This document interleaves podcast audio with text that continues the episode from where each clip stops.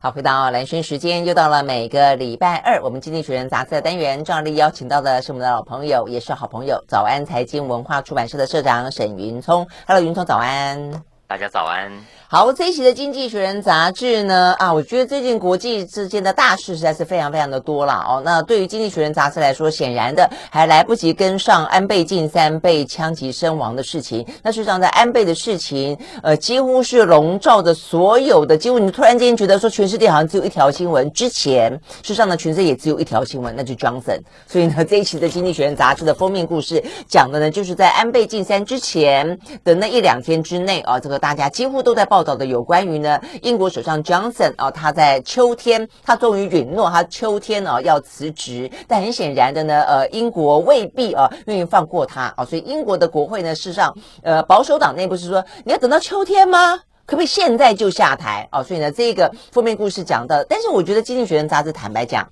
蛮毒的了啊，他这边用的一张照片呢，是 Johnson 过去曾经。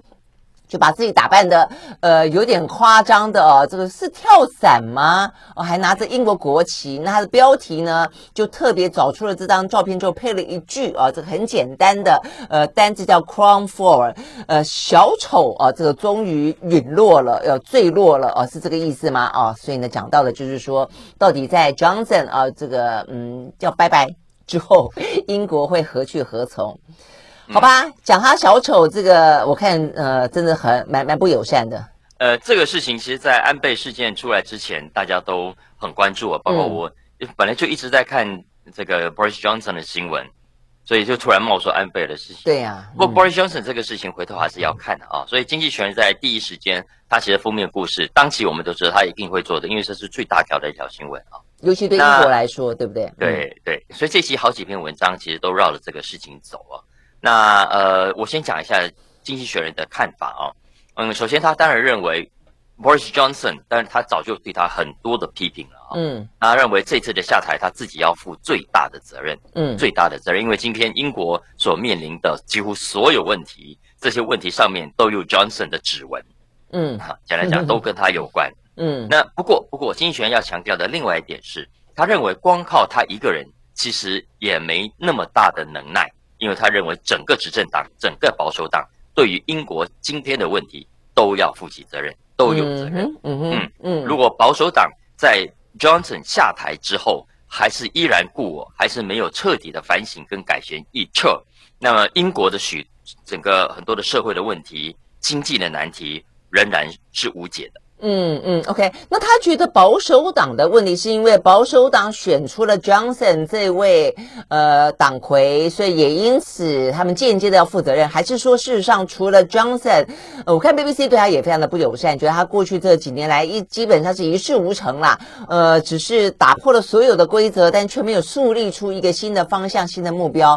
呃，是只有这个间接责任，因为他们选了 Johnson，还是说事实上除了 Johnson 本身之外，保守党也有很多值得。的非议的地方是的，当然这不只是 Johnson 呃的行事作风，已经让英国的媒体、英国的政坛不爽很久很久了哈。嗯嗯。那呃，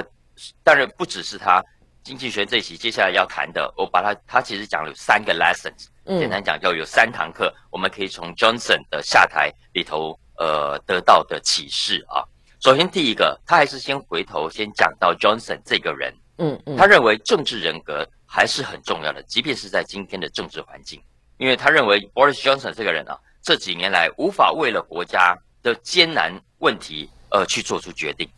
他只想保持自己的地位，只想要有自己的高民调，只想要做自己想做的事情跟讲自己想讲的话，所以他没有办法呃坚持他的政策的路线，所以他也没有那个耐心去追踪这些政策执行的结果。嗯。嗯。所以讲得更直接一点，经济学人简直认为他无视法纪，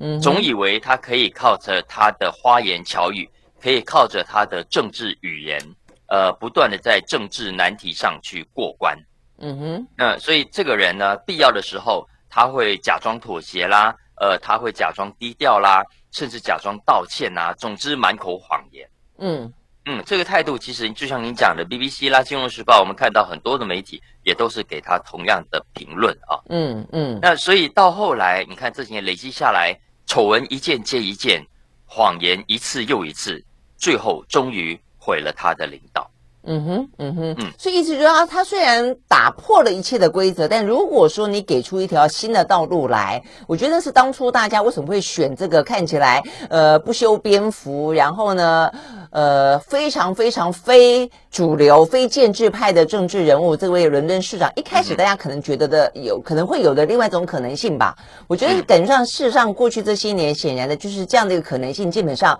呃严重幻灭。对不对啊？就幻灭的的开始，就是整个的状况是这个样子。其实 Johnson 之所以会崛起，跟当选跟他的这个行事风格、语言风格，当然有很直接的关系。对呀、啊，因为一度大家觉得，反正听听烦了这些一般的政客讲话的样子嘛，调调嘛，对不对？对啊。当初川普不也是这个样子吗？对对对对对对，是啊，就这样的，就欧洲的川普。我我还记得印象很深，他当选的时候，他还说：“你们选我，你们选我，选我之后呢？”你你们家老公可以开更大的车子，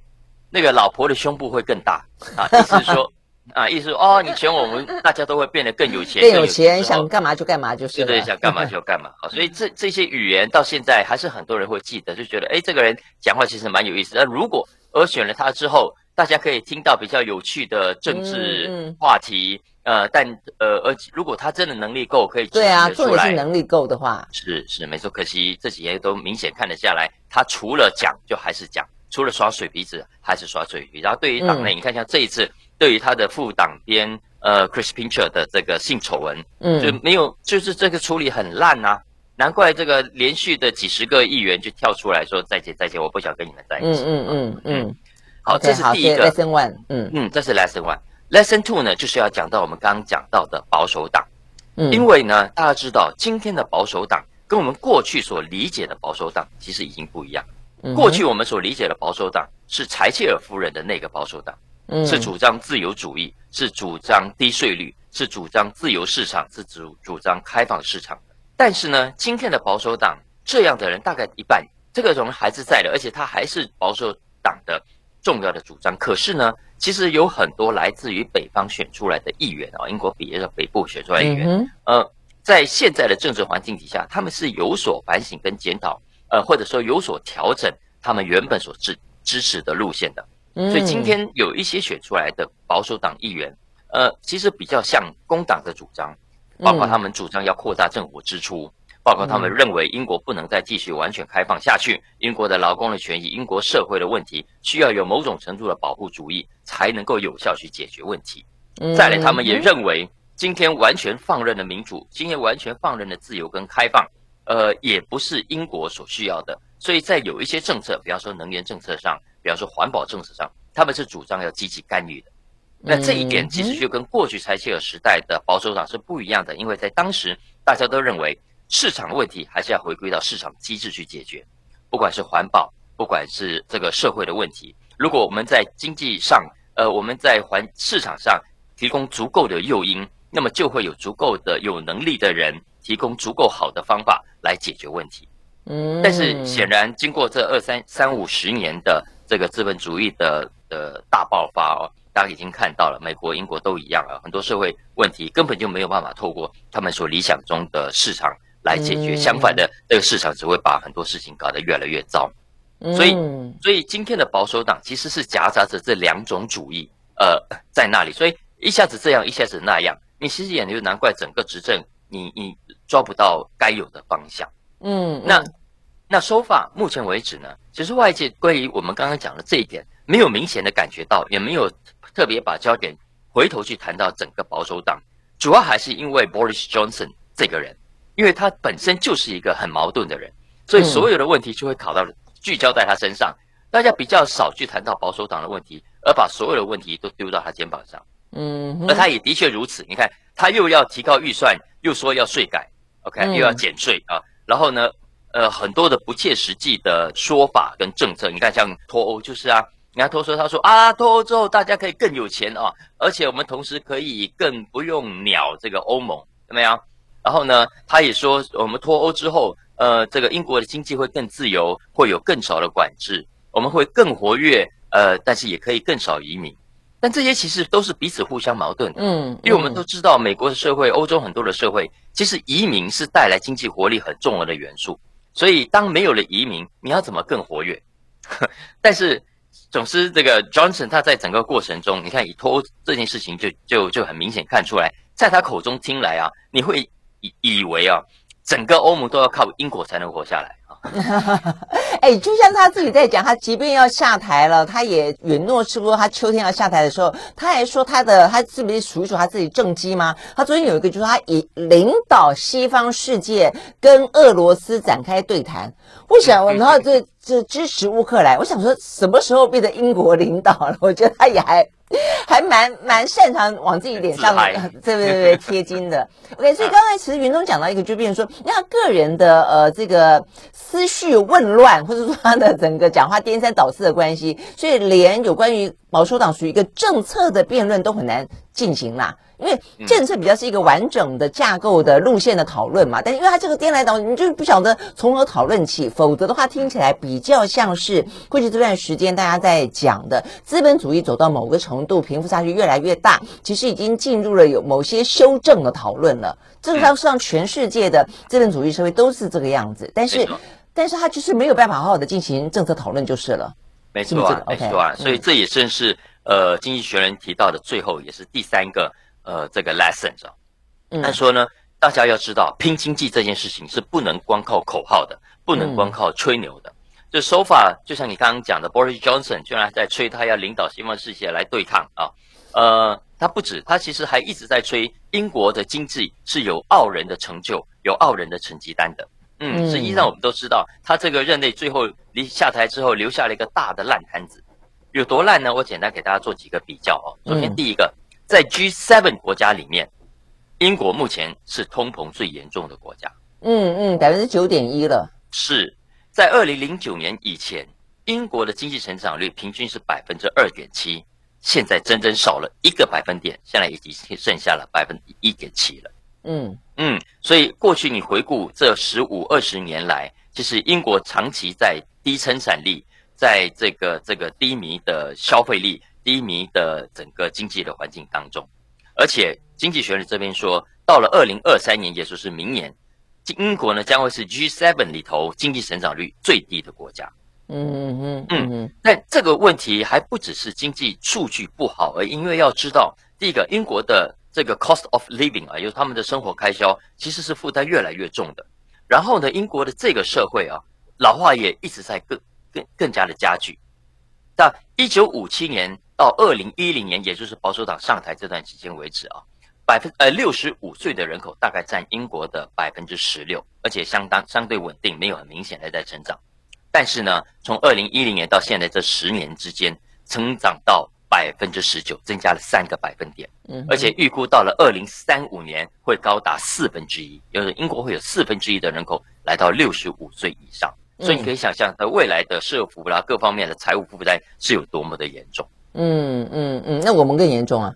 哎，我们当然就更不用。啊，对我们的高龄化的问题，OK 啊，所以你还去担心高龄化的问题就是了。对对，不止啦，嗯、其实就是呃，英国很多的政策在整个欧洲相较之下，其实都是落后的。比方说，呃，这个 Net Zero 的经济啊、呃，就是零排碳的经济，其实整个也都是远远落后欧洲它其他的同志。嗯嗯嗯，所以总结来说啊，呃，经济学人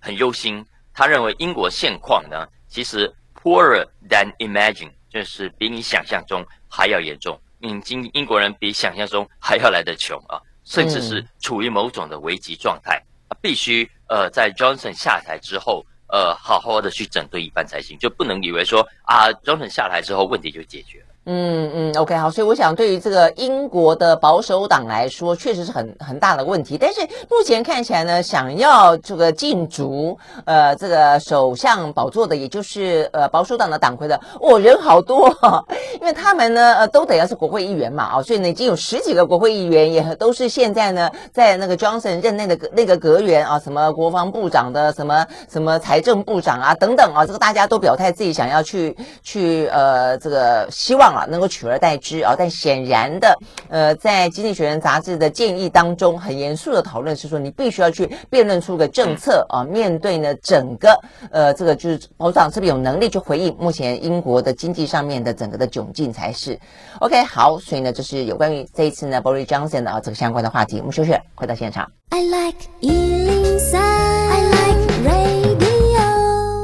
好，回到蓝轩时间，继续和沈云聪来聊这一期的《经济学人》杂志哦。好，OK，有关于呢这个英国首相 Johnson 哦这个相关的话题，呃，当然还很，接下来一定会是一个话题蛮重要的话题之一了哦。因为呢，对于英国来说的话呢，显然的他们的国会议员、哦、他们的内阁阁员，他们保守党内部呃不太能够接受、哦、这个呃 Johnson 到。秋天哦才下台，所以相关的一些权力的争夺哦，包括呢保守党内部的党魁的选举哦，都会是接下来的蛮值得关注的话题。那当然还包括了他封面故事点到的更深刻的一些话题。好，那接下来另外的话题就要聊到呃美中之间啊、哦、这个战况。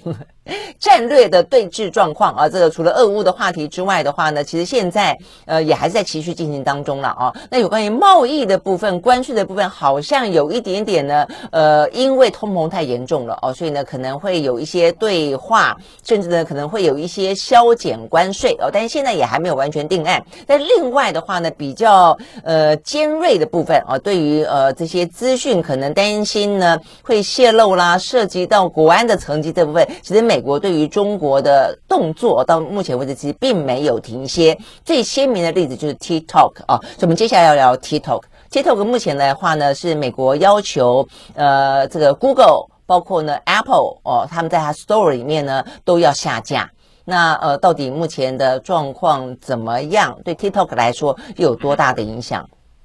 最近的另外一个大新闻，除了 Boris Johnson 跟安倍之外啊，其实在政治上，尤其在国际角力上，TikTok 呃成了一个非常重要的焦点啊。那当然，很多人看到这个新闻可能会不是很了解为什么会这样，因为大家看到了抖音，大家看到 TikTok 啊，不就是一堆人在上面搞笑吗？不是就一堆无聊的影片吗？不是有一堆的短片而已，就大家日常生活中搞笑的事情。所以，其实 TikTok 刚开始的时候，它标榜自己呢是网络上最阳光的角落，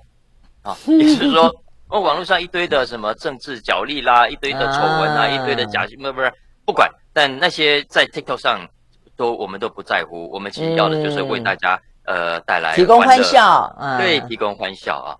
但是现在发展到今天，你会发现美国啦、英国啦、欧洲的世界对于 TikTok 的普及。越来越担心，越来越担心啊！那这个担心可以主要分成两个部分啊。第一个，我认为还是政治上的，还是政治上的，因为他们很担心，呃，TikTok 这样的一个社群平台，在经过大量使用，越来越多人的眼球盯在上面之后，那这个 TikTok 的经营者会不会透过他的演算法，会不会透过他的呃内部的操作的机制来？默默的灌输使用者某种的政治倾向、某种的政治议题，进而去左右选举，进而去影响民心呢？嗯，因为我们知道，嗯，你刚刚讲是内容的部分，内容的部分啊，因为呃，其实我们现在台湾这有 TikTok，我们还看到脸书，还看到 IG，那你可以平常在滑的时候，你其实就会知道，有些东西你是永远滑不到的，有一些东西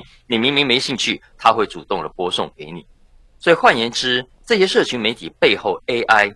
的确是可以呃去决定它要显示什么东西给你看，他不要显示什么东西给你看。所以想想看，如果现在有越来越多的人，大部分时间他已经不再看所谓的媒体了，不再参与所谓的严肃的公共政策的讨论了，而是把他的时间花在呃像这样的社群平台上的时候，那这一群社群这样的社群平台占据了大家很多的时间。那未来他对政治的理解，他对政治人物的认识，他对国家未来的想法，你觉得会不会默默的就这样子受到影响？嗯，所以这个、我想这是西方世界的担忧啦。但到目前为止的话，这样的类似的话题还是比较少。但是我觉得从另一个角度看，就算是从软实力的角度看好了，其实就像是当初大家在接受美国的好莱坞一样，就是说它的整个的呃文化的入侵跟文化的影响，其实也是坦白讲，我觉得也是一个呃国力的展现。所以我觉得某个程度来说，就算没有呃比较硬的政经议题，但是在文化上、娱乐上的一些穿透性。慢慢慢慢的，我对中国来说也是它的一个影响力的扩张嘛，嗯、对不对？一点都没错，一点都没错。所以这正是我认为 TikTok 这个事情，呃，大家关注的另外一个重要原因，嗯、也是在经济甚至是文化上，呃，TikTok 这些这个这家公司现在已经某种程度的取代了过去美国文化输入的的强权霸权啊，呃，因回回过头来去攻占美国人的时间。大家知道过去。现在不叫过去啊，应该说现在美国人花在 TikTok 的时间，已经比花在 IG 上的时间高出了百分之五十了。是说，我们都是先先也聊过，呃，FB 现在在美国年轻人已经完全失宠了啊。现在大家都跑到 IG 去，嗯，可是其实就连 IG 现在都被 TikTok 给取代。嗯，OK。不过事实上，美国人很多人，他们年轻人也到 TikTok 上面提供他们的内容啊。所以事实上，是啊，我们虽然说中国大陆的呃一些文化、一些软实力可能可以透过 TikTok 这个平台呃扩散出去，但问题是重点在于说，现在平台上面使用者很多是西方世界的年轻人，所以呃。但是，但是这个平台毕竟在他们眼中看来，都还是中国的平台啊！而且这个来自中国的平台，今年的营收预估会是一百二十亿美金左右。到了二零二四年，就是两年之后，它会爆发性成长到两百三十亿美金。嗯，这也意味着它即将追上美国人的 YT，美国人的社群媒体。哇，YouTube 对不对？是，所以现在就连 FB，你看以前都说啊，都是中国 copy 美国。的商业模式，中国在 copy 美国的科技跟技术，现在倒过来，反而是 FB 最近就一直积极要推一个 TikTok 模式的的的服务，嗯，就短视频嘛，对不对？对对对，所以变成 FB 自己反而成了哎，成了成了成了 copycat 啊，嗯，所以经经济学人就是说，呃，其实经济学人这个礼拜开始呢，自己也开始投入 TikTok 了，啊，这样子吗？对对对，但他说 放心，保证我不会给你们看那些 silly 很蠢的这些影片啊。对啊，因为大家蛮讽刺的，嗯嗯，因为大家知道啊，其实 TikTok 现在在在欧美很流行，很多年轻人不是拿来拿来当这个有趣的影片搞笑而已，而是有非常实际的功能在里面的。嗯，比方说，比方说创业好像你都在上面卖东西啊，干嘛？对，创业对呃或者求职啊，以前找工作你就很严肃的面。面试，然后写履历啊，现在很多人是在 TikTok 上很积极的表演跟表现自己，嗯，然后呢，有兴趣的人从 TikTok 上会看到他们，或者他们可以把这个影片转送到给其他人，让大家看到他们的才华，嗯，等等啊，所以其实 TikTok 然后作为呃内容的展示展现，就像现在的 IG 一样，很多人在上面。很好的去呈现跟表达自己的时候，它已经成了一个比传统媒体还要好的一个广告跟宣传平台。嗯，这是这是 TikTok 为什么重要的原因啊！这是为什么连脸书 Meta 现在都要倒过来成为 Copycat，反正冒着被骂 Copycat 的风险都要来做这件事情。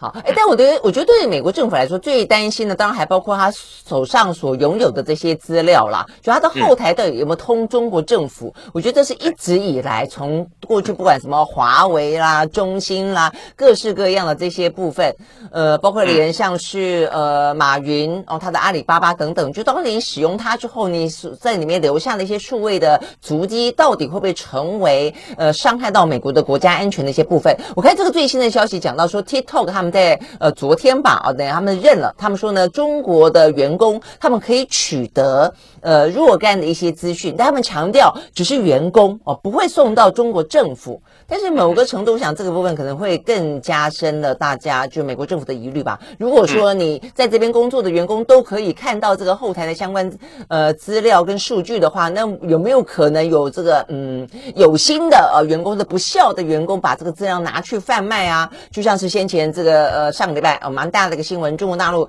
呃有人取得了十亿呃这个中国人的资料，然后说在网络上面要卖钱，这个也是一个很很惊悚的这个呃数位时代当中的一个问题啦，对不对？嗯、没错，呃，所以这是为什么上个礼拜美国的民主共和两党的两位议员呢，就得跨党派的提出呃这个要求，拜登政府要处理 TikTok 的这个问题啊，那其实可以归纳为三个麻烦啊。但这三个麻烦当中，经济学人认为有一些不见得有那么严重。首先，第一个当然就是所谓的隐私权、各自的问题，是不是因此的外泄等等啊？那经济学人基本上认为，这这这个主张或这个担忧基本上呃夸大了，夸大了。因为其实很多的这个各自啊，老实说了，我们自己自己都自动奉上，是很容易取得的。我们不但尤其是外前台的各种的资料，你随便一个很很多写程式的人都可以，甚至有人放在网络上购买啊。嗯、所以你知道说这件事情 TikTok 有构成多大的威胁？其实这个他认为是不不成立的，他认为这是被夸大的。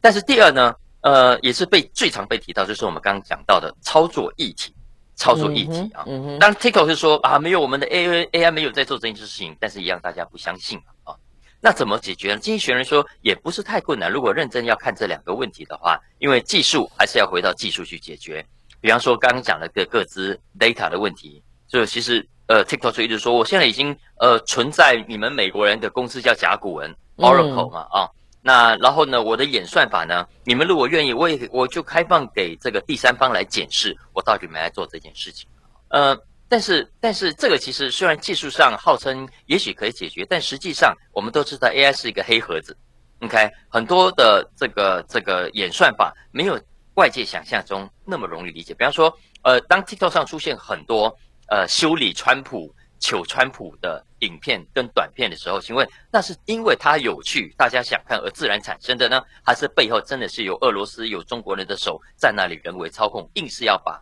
川普给搞丑化呢？就是这个其实、啊、中国不是很爱川普吗？总之，呃，最后一点就最后一点很简单，就是呃，其实真正关键还是要怎么去确保像 TikTok 这样的社群媒体可以保持它的独立性。不至于让政府的手给伸进来。嗯，而且是不同政府的手，因为这已经没有国界了，所以任何政府的手，任何人想要在这个呃平台当中有一些影响的话，其实当然就会比起过去来说的话呢，更加有这个机会了哦。OK，好，所以呢，就是有关于 TikTok 啊，这个接下来还是一样，在美中之间的话呢，会是一个非常非常重要的指标性的案件。我们休息回到现场。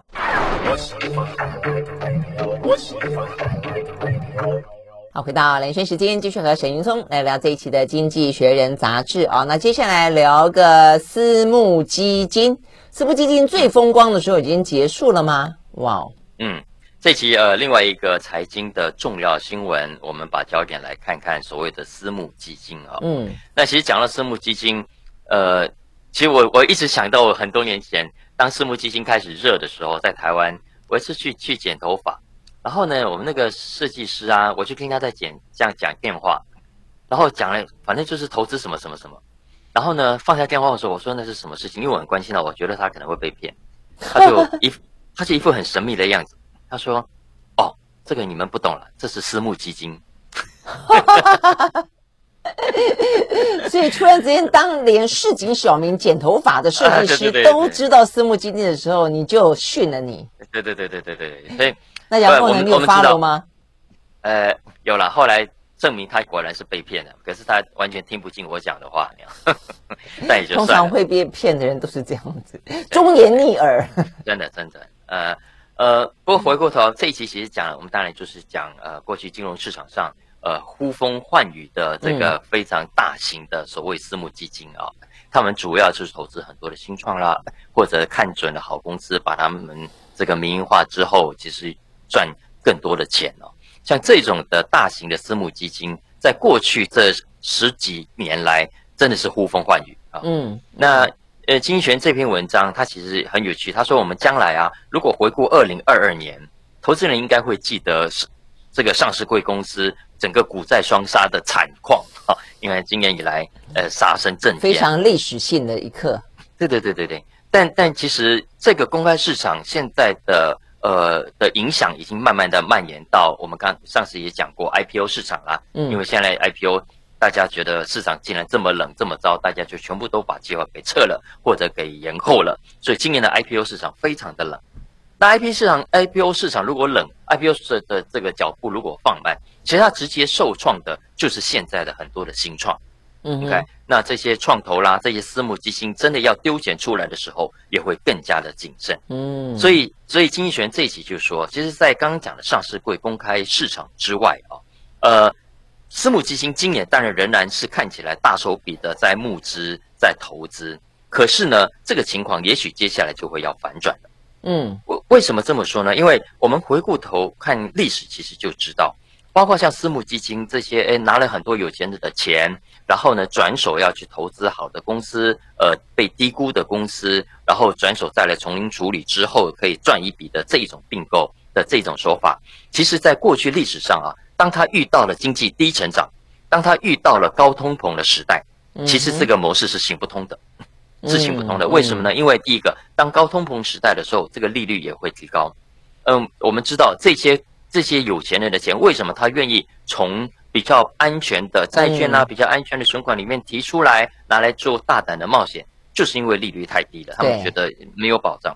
嗯，所以才会拿出来。可是当一旦利率反转，呃，经济的风险高的时候，他们其实干脆放在里面，对不对？投资的业务也会低很多。再来，呃，整个环境如果因为通膨而形成低成长的时候，呃，风险大幅提高的时候，你想想看。你过去在很安全的时候，相对安全的时候，投资一家公司，呃，可以很快的高成长，很快的就把钱赚回来。嗯、可是当经济大环境是一个比较低迷的，企业要赚钱，新创公司要成长，速度都变变慢的时候，也代表着你投入的钱要回收，时间也会拉得更长。嗯，OK，所以也就是说，其实过去这四十年来。呃，私募基金的起伏都符合刚刚讲的这个模式，就是当通膨出现了，当低成长出现了，呃，私募基金的脚步跟速度也会放慢。嗯哼，嗯哼。那这一回呢，尤其是这一回，经济学人说，如果接下来全球因为通膨啦、升息啦等等面临修正的话，那对私募营资金的影响将会是非常非常巨大的。嗯嗯，为什么呢？是因为其实打从二零零九年以来啊，我们都知道。整个低利率环境，然后高科技股又涨成这个样子啊，所以私募基金呢，掌握了资金，不断的在飙涨。二零零九年的时候，大概是一兆三千亿美金，现在已经涨了三倍，已经来到了四兆六千亿。嗯，为什么呢？因为另外一个原因也是我们之前讲过的哦。大家想想看，呃，整个利率环境这么的低，呃，这些过去不是有一堆退休基金吗？嗯，有一些保险公司吗？而且你看像，像像像耶鲁大学这种校务基金。那他们必须靠利息来来支撑，那也必须相对的保守跟安全，所以过去就买债券了。嗯，哎，可是他们发现哇，报酬率这么的低，我没有办法长期创造应该要有的绩效，所以呢，在过去这段时间就铤而走险，就跑到市场来了，就跑到市场来，所以要么就买了一些他们认为安全的高科技股，要么其实就真的跑到私募基金来，希望透过私募基金来帮他们赚更多的钱。嗯嗯嗯，那所以问题，接下来这些事情可能都会出现一些有别于过去这些年新的转折跟新的游戏规则。照你这样听起来，我觉得第一个新创企业，我觉得现在接下来可能很惨，IPO 也好，那个投资也好，现在目前都因为呃这个高通膨的关系，呃都碰到了一个逆风。所以呢，如果现在要打算创业的人，要走那种新创行业，我觉得这个部分可能会很很很糟糕。那一般的人如果想要透过这一些投资或者股票市场去赚一点外快，可能状况也会出现改变。哦，是啊，是啊。所以，所以如果你这些新创啊，我们上次有讲，他不没有在二去年以前来得及募资的话，接下来其实都会相对的麻烦，变数也会比较大。你真的想要卖，可能都要降价求售；你真的要募资，你可能也不见得能够。呃，你必须卖更多的股票，释出更多的股权，才有可能募到你要的金额。嗯嗯，OK，好，所以看起来的话呢，新创的寒冬哦，好像这个开始有一点点一叶知秋了。这个当叶子掉下来的时候，大家可能要有心理准备。我给你们休息，回到现场。I like 好，回到蓝轩时间，继续和沈云聪来聊这一期的《经济学人》杂志啊。OK，好，所以呢，整个的政治经济的状况呢，坦白讲啊，真的现在的话呢，处处是风险啊，到处是危机。呃，大家对于这个比较乱的一个国际的局势啊，可能要有一些心理准备。但是呢，在我们生活当中，其实也是啦，这个高通膨啦，慢慢慢慢，台湾虽然比国际之间好一些，呃，但是呢，呃，这个压力还是终究会碰到的哦，因为这个这一段啊，这个未来的嗯。时间可能会拉拉长，今年、明年可能都还是会有啊。好，所以呢，这个时候的话呢，投资小朋友，我觉得可能是 你可能不止，可能不去投资新创了啊，可能投资小朋友，投资孩子的未来，投资在教育当中，可能是最稳健的一件事情。好，但是我们接下来就要谈教育的话题了啊。这个教育的话呢，好像投资也不见得一定有呃这么好的报酬，品质不见得一定相对好，对不对？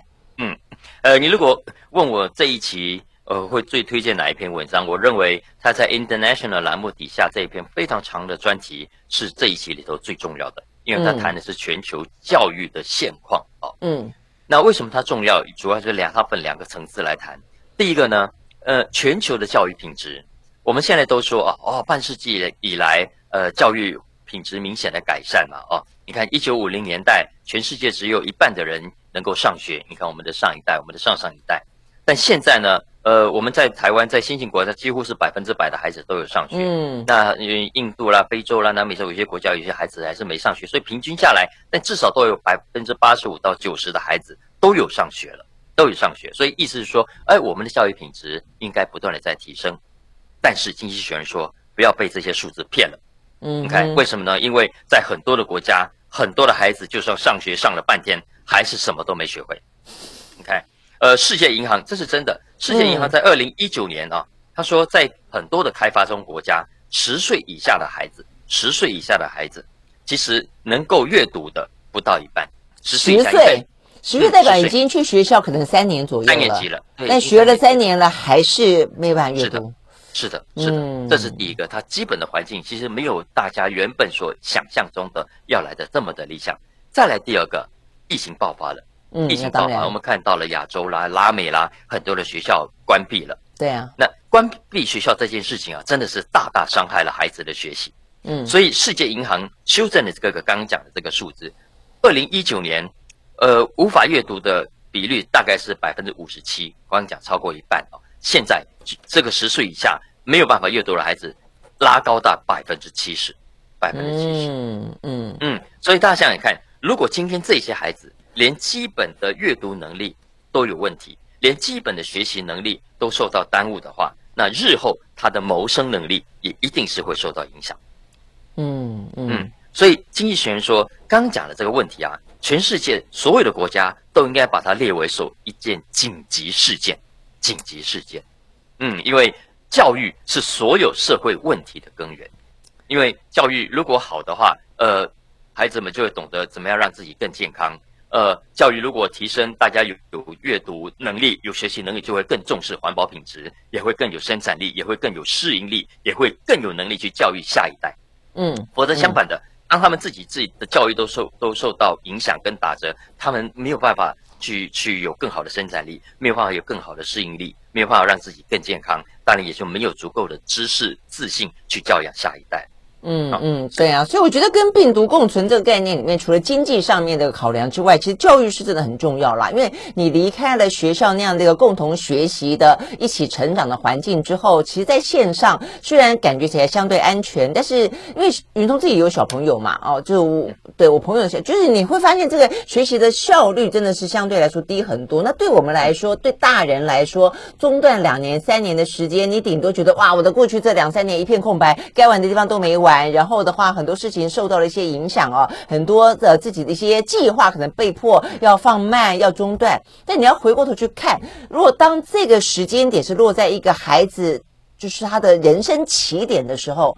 哎，两三年的时间等于一个国中没了。一个高中没了，或大学里面就去掉三分之二、三二分之一了。所以这些对于每一个学习来说，我们我们的成长的阶段也不过是这几个黄金的岁月。所以呢，就国小的学生来说的话，他就是去掉了三分之一的学程，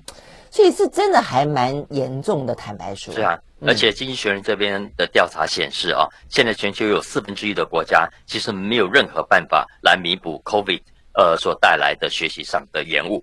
然后另外有四分之一虽然有，但是不够。所以换言之是怎么办？那要延长他的学程嘛？比方说国小就念个他八 年。嗯，所以这是各国要依据自己的状况去做调整，对不对？哦。但其实这一个专题哈，我觉得它主要是提醒我们，我们现在的教育没有大家想象中要来的那么好。很多政治人物都喜欢喊口号，说啊很好很好，但是实际上并不是的。首先，第一个，嗯、很多政治人物说有啊，我们教育经费正在提升，教育教育在总预算的比例正在提高。错，经济学人说，第一个，很多的钱并不是花在需要的贫穷的学生身上，而是花在好学生、有钱的学生身上。为什么？嗯、因为要拼排名，因为要给好大学，因为要去取得全球的重要的这个知名度啊。再来第二个，很多的教育品质并不是钱能够解决的问题。嗯，OK，比方说师资的培养。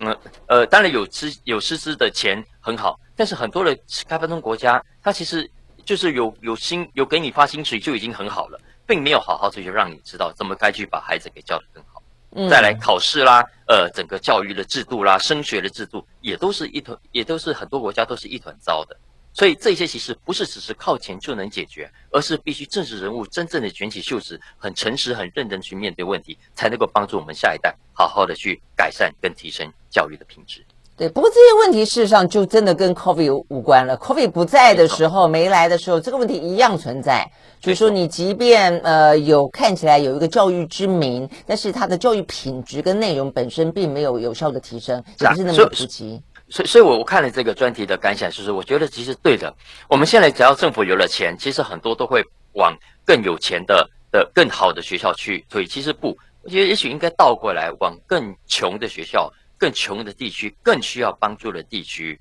呃，为大家去培养更好的老师。然后提供更好的奖励跟制度哦，去帮助这些孩子们去学习。嗯嗯，OK，好，所以回过头来，我觉得提供给我们做一个思考啦，因为台湾号称别人是说有去上学，我们是。